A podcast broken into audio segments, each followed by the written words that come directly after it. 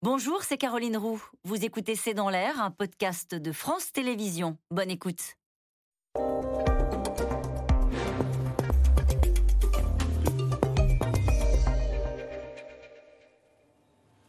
Alexandre Holroyd, bonsoir. Vous êtes député Renaissance pour l'Europe du Nord, donc notamment le Royaume-Uni. Vous êtes vous-même franco-britannique. Vous êtes président euh, du groupe d'amitié euh, France-Royaume-Uni. Tout d'abord, en tant que Britannique, Alexandre Holroyd, avez-vous été touché, êtes-vous touché par toute cette empathie du monde entier qui vient au chevet de votre reine et de votre pays quelque part?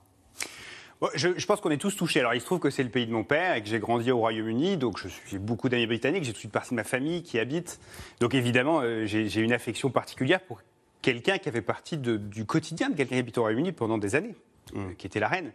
Euh, et, la combinaison, de, évidemment, de cette proximité avec le Royaume-Uni, avec le fait que c'est une page de l'histoire qui se tourne, et je pense que cette émotion, elle est légitime d'où qu'elle vienne. Parce que chacun... touche beaucoup. Parce qu'elle touche chacun, cette, cette, cette disparition. Et elle a touché Emmanuel Macron, qui a fait une vidéo pour euh, vous adresser les condoléances de la France. On va écouter ce court extrait. Il, il parle en anglais et euh, elle a été rediffusée en Grande-Bretagne, je crois, cette vidéo. On regarde. To you, she was your queen. To us, she was the queen. To us all, she would be with us forever. Elle a été relayée, cette euh, vidéo. On l'a passée sur les médias anglais. Alors, elle a été relayée et elle a été très appréciée. Et en plus, je trouve que la formule est très vraie. C'est-à-dire que pour les Britanniques, évidemment, c'est leur reine. Euh, pour euh, évidemment certains des citoyens du Commonwealth aussi, hein, puisqu'il ne faut pas oublier que c'est aussi la reine des Canadiens, des Australiens, des Néo-Zélandais. Mais je, pense que pour énormément de monde, par-delà les frontières, c'était la reine. C'est-à-dire que quand on pense à une reine, on pense à la reine d'Angleterre. Dans sa première réaction, euh, Emmanuel Macron a salué une amie de la France. Est-ce que c'était comme pour faire oublier euh, les bisbilles qu'il y a eu avec Listrus, qui, elle, avait refusé de dire si Emmanuel Macron était un ami ou un ennemi? Et comment vous, vous expliquez, vous qui êtes franco-britannique, donc qui vraiment qui voyez cette guéguerre euh, et ces pics incessantes entre nos deux pays permanentes, comment vous vous les expliquez? Là On prend un malin plaisir à se jeter des pics, on a l'impression, entre français et anglais. Ben, je pense que, que, cet événement historique, qui est un événement historique, hein, une, reine qui est là depuis 70 ans, qui a connu tous les présidents de la 4e et de la 5e République, dont le premier Premier ministre est né à l'époque victorienne, c'est-à-dire qui est un trait d'union de l'histoire du XXe siècle européen, euh, disparaît. Et je pense que ça nous pousse, chacun, à se pencher et à regarder les choses avec peut-être, vous savez, les jumelles inversées. Vous savez le jeu où on change les jumelles de côté? Ben, Souvent, quand on a des, petites bisbilles, comme vous dites, avec les Britanniques, on regarde avec euh, le côté grossissant.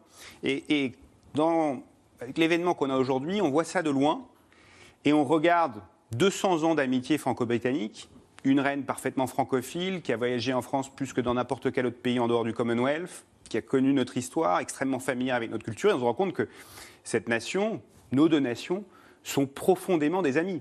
Et ils le sont depuis 200 ans. Alors ça ne veut pas dire qu'on s'engueule pas de temps en temps. Ça ne veut pas dire qu'on n'a pas des différends de temps en temps. On est voisins. on a toujours des différends avec ses voisins. Ça fait, partie d'une copropriété. Mais la réalité, c'est que si on regarde ça avec un peu de recul, c'est une amitié extrêmement précieuse. Et la reine avait coutume de dire on, on, conduit d'un côté différent de la route, mais on va dans la même direction, et je pense que c'est très vrai. On a une relation spéciale. Vous diriez finalement que la France et le Royaume-Uni ont une relation spéciale, sont comme deux pays frères? Absolument. Et parfaitement unique d'ailleurs. Parce qu'on est deux pays plus ou moins de la même taille en matière économique, en matière de population, avec des histoires différentes mais similaires. On est des pays qui ont eu des empires ou qui ont été confrontés tous les défis de la décolonisation. On, a en fait beaucoup de défis en commun et en même temps on porte les mêmes valeurs. On était fondateur de l'ordre post-Deuxième Guerre mondiale ensemble. On siège ensemble au Conseil de sécurité des Nations Unies. On a les deux grandes armées européennes qui savent très très bien travailler ensemble. Hein. Faut jamais concret ça? Il faut jamais oublier que c'est très très concret.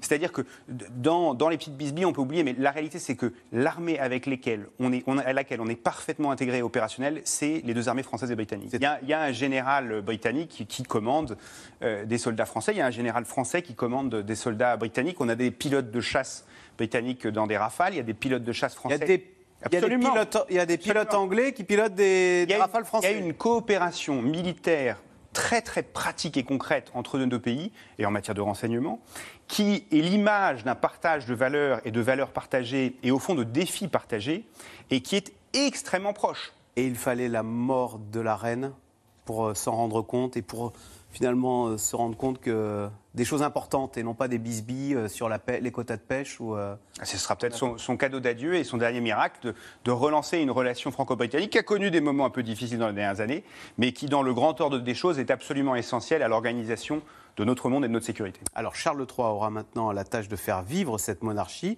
Beaucoup disent que c'est pas la, monarchie va devoir négocier ce virage hein, de la fin d'Élisabeth II. Je vous propose d'écouter la réaction de trois jeunes Britanniques sur ce qu'ils pensent de Charles III et de la royauté en général. On écoute.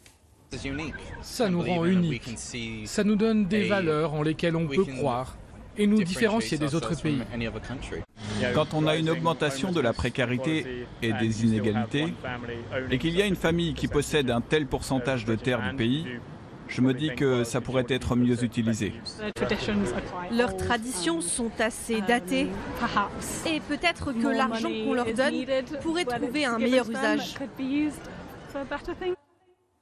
Il y a un scénario catastrophe où euh, Charles III euh, se fait siffler de plus en plus et de plus en plus contesté. Et, on a, il assisterait sous son règne à la fin de la grandeur de votre monarchie je pense que c'est le défi euh, qui est devant, euh, que le, nouveau roi a devant lui. Mais au fond, si vous pensez à, l'accession, à l'accession au trône d'Élisabeth II, et vous vous dites, vous êtes en 1950, 52, et vous vous dites, est-ce que dans 70 ans, cette famille royale, avec toute l'évolution sociétale qu'on connaît, que nous on a connue en France, que les Britanniques ont connue euh, au Royaume-Uni, est-ce que cette famille royale existera toujours? Vous vous diriez, c'est quand même un grand défi. Et il se trouve que la reine, aujourd'hui on le voit, 70 ans plus tard, a réussi à garder un peuple extrêmement uni, pour ne pas dire parfaitement uni, derrière elle. Alors il se trouve que son successeur, confronté à un tel héritage, évidemment, a un grand défi devant lui. Euh, c'est très difficile, ça va faire demande d'une abnégation totale, euh, d'un vœu de silence presque sur toutes les affaires courantes du pays, qu'on soit d'accord ou pas d'accord, euh, qu'on soit euh, enthousiaste ou pas. C'est le défi qu'il a devant lui. Alexandre Lloyd, le premier témoignage, on a entendu ce jeune homme dire Cette monarchie, elle nous rend unique, unique dans le monde. Nous sommes un pays à part. C'est cette, soif de spécificité britannique, vous évoquiez tout à l'heure les, Anglais qui roulent à gauche, qui, selon. Je vous pose la question parce que vous avez beaucoup travaillé sur le Brexit. L'un des ressorts du Brexit, c'est cette volonté, au fond, ou cette idée que le Royaume-Uni est un pays à part, avec sa monarchie, avec sa conduite à gauche, et qu'il euh, doit exister en tant que tel et qu'il n'a pas à se soumettre à d'autres alors écoutez, si, jamais j'avais à choisir parmi les trois interventions sur quels étaient les ressorts du Brexit, je prendrais probablement la deuxième sur euh, le pouvoir d'achat. Parce que je pense que les ressorts profonds du Brexit sont plutôt des, ressorts de tensions sociales, de différences de richesse entre les régions, de difficultés d'adaptation à la désindustrialisation, d'un modèle britannique qui a, dans les années 80, pris une trajectoire très radicale de désindustrialisation, quelquefois. Et ça, avec ça en, en, Bretagne, on dit que c'est la faute de Bruxelles alors, il y a eu, oui, alors, il y a, enfin, il y a eu, il y a eu une, accusation portée euh, euh, par euh, les conservateurs que c'était de la faute de Bruxelles. Et, et, si vous voulez, le Brexit, c'est deux camps qui se réunissent. Ce sont des conservateurs extrêmement libéraux qui veulent faire Singapour sur Tamise. Alors, c'est un fantasme absurde, mais bon, c'était l'une des choses. Et de l'autre côté, des travaillistes qui vont soutenir euh, euh, ce référendum et cette sortie de l'Union européenne, euh, justement dans cette optique-là. Mais je, pense que c'est l'expression de tension sociale qui parle plus, entre guillemets, qui sont plus sous-jacentes dans l'intervention de, de, la personne qui disait les prix de l'énergie vont exploser, les prix de la vie vont exploser, que d'une spécificité britannique. Liz Truss avait dit Moi, je suis l'héritière de Margaret Thatcher, pas question de donner des ailes, etc. deux jours après accéder au pouvoir, elle fait un plan d'aide de 150 milliards euh, de livres sterling. Diriez-vous que c'en est fini du libéralisme thatchérien où chacun devait se débrouiller et travailler dur pour s'en sortir? Bon, ce qui est sûr, c'est que dans le cours de la campagne pour arriver euh, à Downing Street, Liz Truss a, fait une série de déclarations euh, qui, mis bout à bout, ne font pas une politique générale très équilibrée. et, les, Britanniques faisaient face à une explosion des prix sans aucune mesure ou très peu de mesures compensatoires. Alors en France, le gouvernement, la majorité a mis en place toute une série de dispositifs pour protéger les Français face à mmh. l'explosion des prix de l'électricité, du gaz, du pétrole, du fioul, etc. Ce n'était pas le cas au Royaume-Uni avant. Et, et du coup, il y avait des factures qui allaient augmenter, doubler, tripler, quadrupler quelquefois.